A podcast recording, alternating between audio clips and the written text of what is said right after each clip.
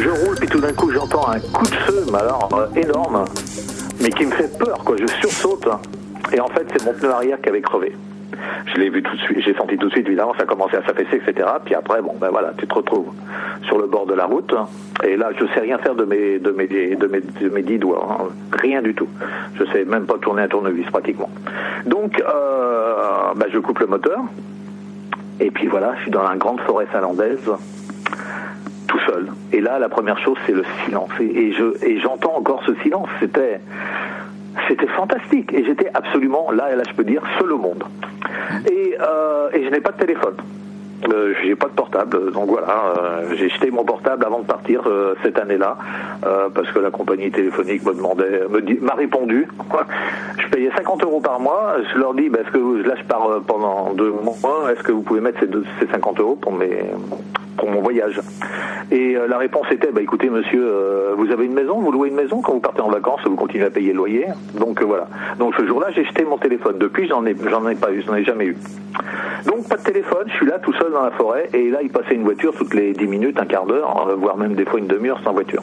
Donc il- là, en fait, bon, euh, c'est là que c'est génial parce que tu te dis mais il va se passer quelque chose que si que si enfin il faut que tu te donnes un coup de pied au cul, il faut que tu fasses quelque chose sinon il va rien se passer. Ouais. Dans 10 ans, tu es encore là. Donc il faut il faut se relever le cul et, et ça c'est génial quoi. Et, et tu vois euh, le la différence entre le voyage sur les cartes euh, qui est fantastique comme je t'ai expliqué tout à l'heure et que je trouve fantastique à notre époque n'apportera jamais ça. Ça c'est le voyage euh, physique. Il faut partir pour vivre ces moments-là qui sont des moments forts.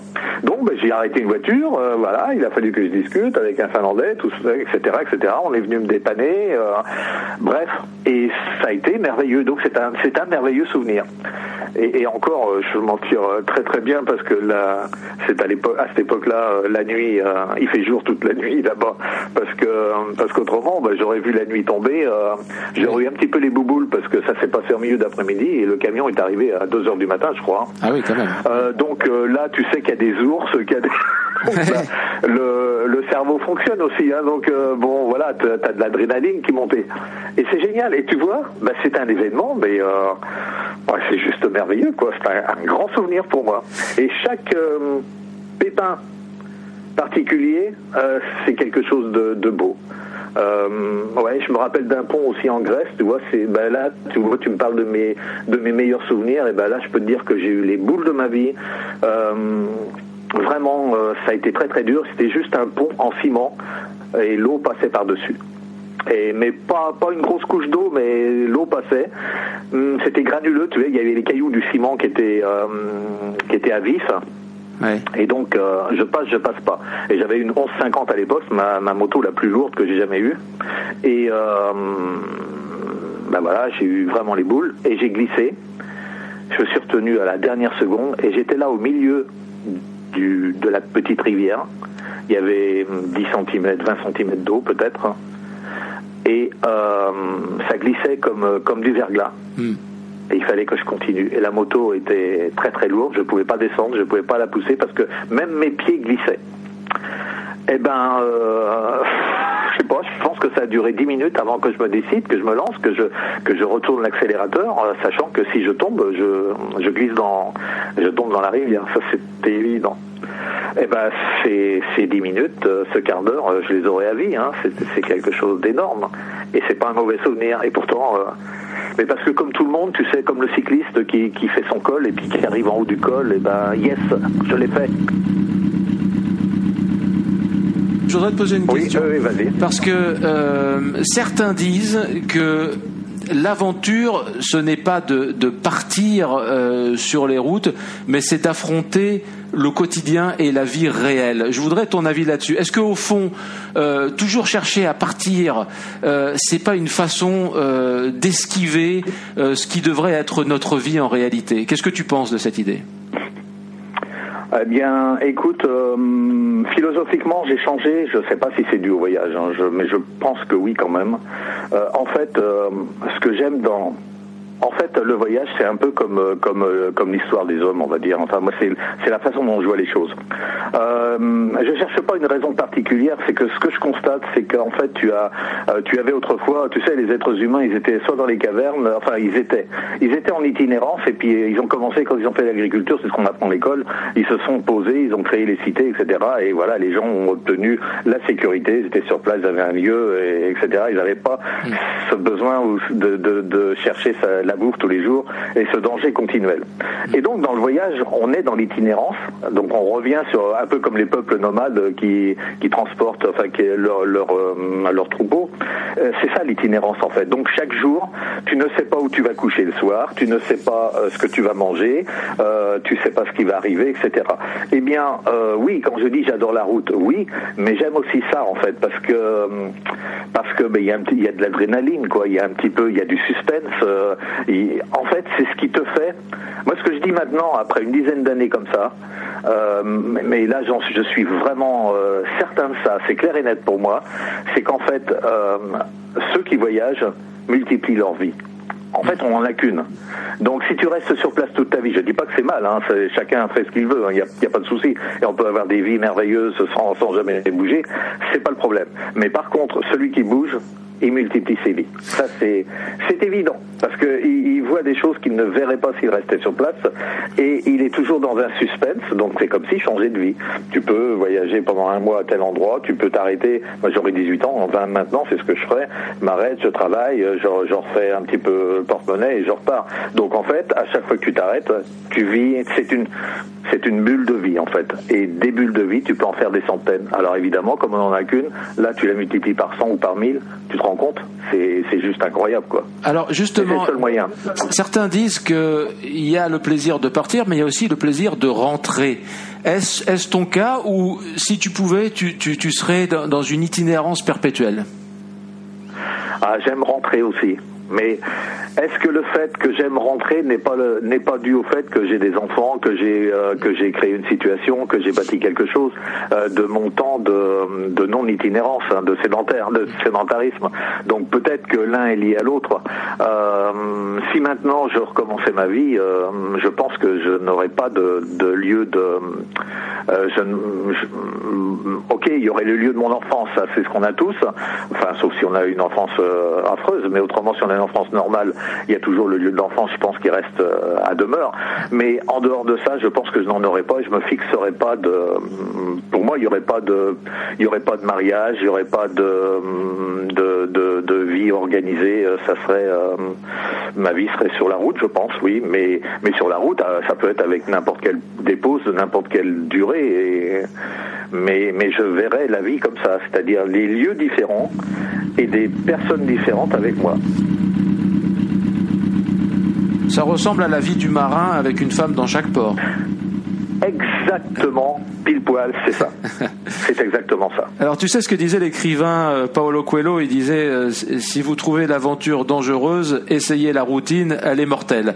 Donc euh, pour contrebalancer, C'est vrai, je la connais. pour contrebalancer ce que je disais sur le fait que le voyage est une esquive de la vie, euh, l'équilibre est peut-être est peut-être au milieu. Mais alors justement, euh, ces grands voyages, moi il y en a un qui m'a frappé en parcourant ton site internet, c'est ce projet euh, Europa où tu as fait 76 000 kilomètres, donc un véritable tour d'Europe avec une moto qui n'était absolument pas faite pour ça. Explique-nous. Eh bien, ça, c'est euh, bah, toujours mon côté euh, recherche du, du coût le plus faible possible, en fait. hein. Donc, euh, mes moyens sont limités. Et, et là, ce voyage-là était très, très particulier puisque j'ai fait appel au, au crowdfunding.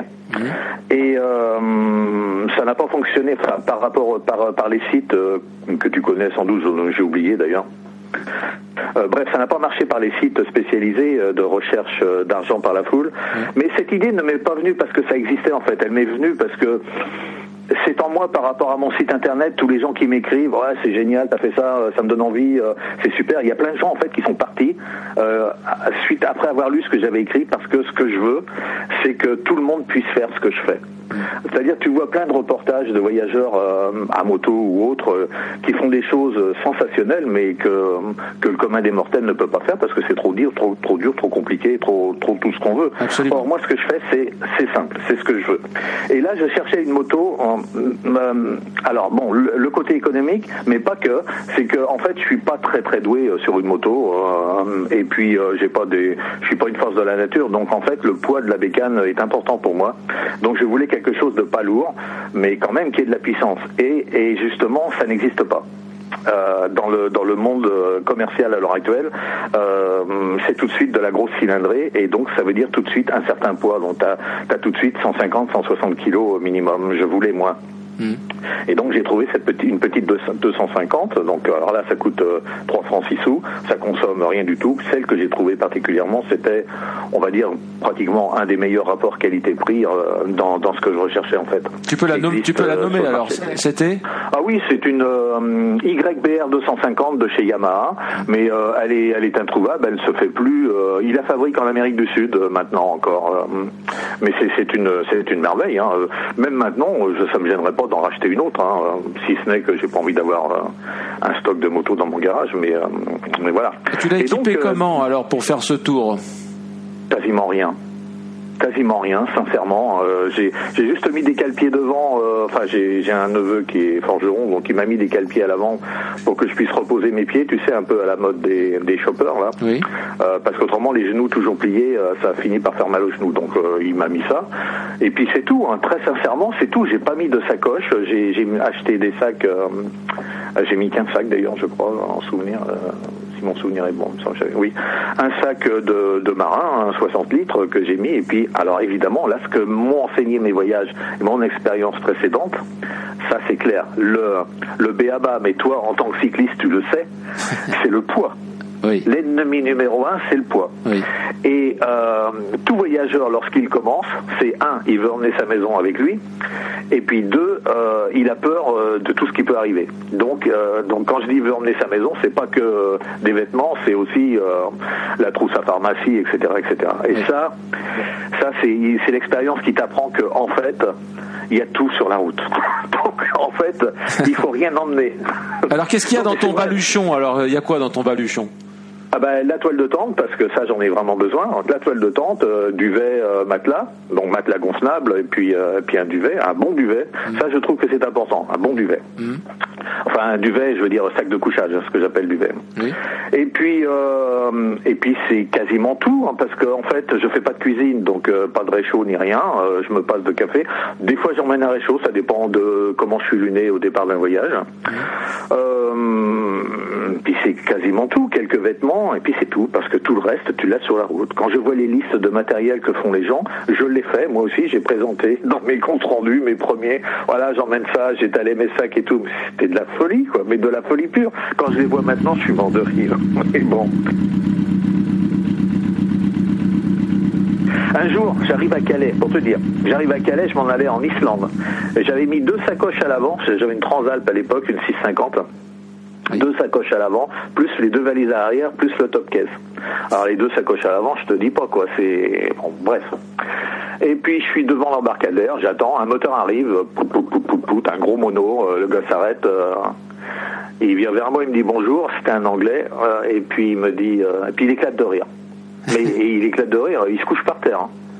Puis il me dit, mais tu, euh, pourquoi t'as tout ça? Alors bon, ben moi j'étais un peu penaud, je sais pas trop. Vu comment il a, il a commencé ça, je savais pas trop quoi lui répondre. Et puis il m'explique, bah voilà, moi j'arrive d'Afrique, ça fait deux ans que je suis sur la route. Il avait rien. Hein. Il avait un truc de 30 cm de long euh, derrière, euh, derrière sa selle, c'est tout. Et il me dit les vêtements, tu les trouves le long de la route. Si ça se trouve, j'ai acheté des vêtements que j'avais envoyés, j'avais envoyé gratuitement, tu sais, dans, dans les dons de vêtements quand j'étais en Angleterre. Bref, il me dit on a tout sur la route. Qu'est-ce que t'emmènes quelque chose, qu'est-ce que tu te fais chier? Et euh, trois jours après, j'ai laissé euh, une bonne moitié, j'ai laissé mes deux sacoches d'avant dans un camping et puis une bonne moitié des affaires que j'avais dans ce qui me restait, je les ai laissées dans un camping en Angleterre euh, que j'ai fait récupérer plus tard par quelqu'un d'autre. D'accord. C'est indispensable, il ne faut rien emmener. Et au niveau des, hein. des vêtements, enfin, tu voyages avec quoi? C'est quoi ta tenue alors quotidienne? Alors là, cette, ma tenue, elle est, elle, est depuis 2014, depuis ce grand voyage 2014. En fait, c'est euh, c'est une tenue euh, complète, tu sais, euh, veste et pantalon avec les protections. Je regrette pas parce que en fait ce grand voyage dont tu me parlais, pourquoi j'étais arrivé à la 250, euh, donc c'était à cause du poids. Mais pendant ce voyage, en fait, j'ai eu un accident euh, en Pologne après 20 000 km, donc j'avais fait toute, toute l'Europe du Nord en fait. Et je redescendais, j'étais, je venais de faire les, les pays baltes et j'arrivais en Pologne et j'étais renversé par une voiture et euh, ma moto était morte. Et franchement, heureusement que j'avais cet équipement-là parce que j'ai râpé sur le sol sur, euh, je sais pas, une cinquantaine de mètres quoi. Mais euh, j'aurais été euh, brûlé jusqu'à l'os quoi. Et là, j'avais quasiment rien. Enfin bon, j'avais peut-être une côte fêlée, des bricoles, mais j'avais qu'une goutte de sang à un endroit. Tu vois, c'est pour te dire. C'est tout ce que j'ai eu au niveau éraflure. Euh, bah, franchement, je confirme que qu'il faut, enfin, quand on est en moto, il faut être protégé à ce niveau-là quand même, euh, malgré tout. C'est ce que, c'est ce qui, c'est ce qui en ressort de mon expérience personnelle. Alors tu as mis combien de temps pour donc, faire ce- voyage euh, de, écoute, ce 76 000 voyage, justement- kilomètres Ouais, et ben en fait c'est en, en fait au final j'ai fait 59 500 km Ah, parce ça- que bah, parce qu'en parce qu'en fait je prépare mes voyages dans le détail complet. Ce que j'aime, parce que comme je t'expliquais tout à l'heure, j'adore la cartographie, donc je, je prépare vraiment à fond euh, mes étapes. Maintenant, je fais plus, euh, je fais pas forcément l'étape à peu. C'est du grosso modo pour les étapes. C'est là où ça se trouve au niveau des campings, si tu veux. Mais j'ai, il faut bien faire une moyenne. Il faut bien quand tu prépares quelque chose et que tu veux aller à tel endroit, tu calcules euh, grosso modo combien ça fait de kilomètres et tu regardes combien de temps enfin tu sais combien de temps doit durer ton voyage. Après tu fais une division et tu vois que ça fait grosso modo temps par jour. Et là, en fonction de ça, tu, euh, tu modules, tu modèles, tu, tu arranges, tu fais ton itinéraire. Ce sont les, les bases, hein, en fait. faut commencer comme ça. Et puis après, eh bien, tu peaufines au fur et à mesure. Enfin, moi, j'aime bien peaufiner, donc je peaufine et je fais une trace. hein. je crée une trace sur Internet et puis je mets cette trace dans mon GPS et je suis ma trace. Donc, ce, ce le GPS ne me sert pas de, il me calcule pas d'itinéraire. Il me montre un trait que moi j'ai calculé. C'est pas lui qui me fait quoi que ce soit, c'est moi qui le fais. C'est moi le chef, donc c'est pas lui. Mais par contre, il me sert fantastiquement pour euh, euh, si je cherche un camping, si euh, gna, gna, gna, si je veux traverser une ville, euh, et puis là je le laisse, euh, je le laisse revenir sur ma trace si tu veux. Mais euh, c'est ma trace et je suis cette trace. Mais par contre, à tout moment, quand je vois que je vais être débordé, euh, si tu veux, le, voyage il a son ossature. Et si je ne veux pas la mettre en l'air, et, et, et, et comme on n'arrive jamais par expérience, on n'arrive jamais à faire ce qu'on a prévu. Il y a toujours des, des, des, des, impondérables, enfin, il y a des choses qui se passent. Et donc, euh, ben, comme mes voyages sont, ce ne sont jamais des lignes droites, mais au contraire plein de petites routes, il m'est très facile de couper, si tu veux. Donc, euh, donc je, je fais toujours en sorte d'être en timing. Donc je vais couper, si je vois que j'ai pris euh, 200, 300 km de retard, il est hors de question de maintenir ce retard ou de l'agrandir. Je rejoins vite fait ou je coupe, je ne fais pas l'itinéraire que j'avais prévu, j'en prends un beaucoup plus court pour rejoindre euh, le, le, sui- le- enfin, pour me remettre en, en temps sur le, sur le trajet. Sur ton planning. Voilà. Donc, le- ben, c'est indispensable parce qu'autrement, ben, si tu veux faire le tour de l'Europe, eh bien, à la fin, il y a trois ou quatre pays que t'as pas vu.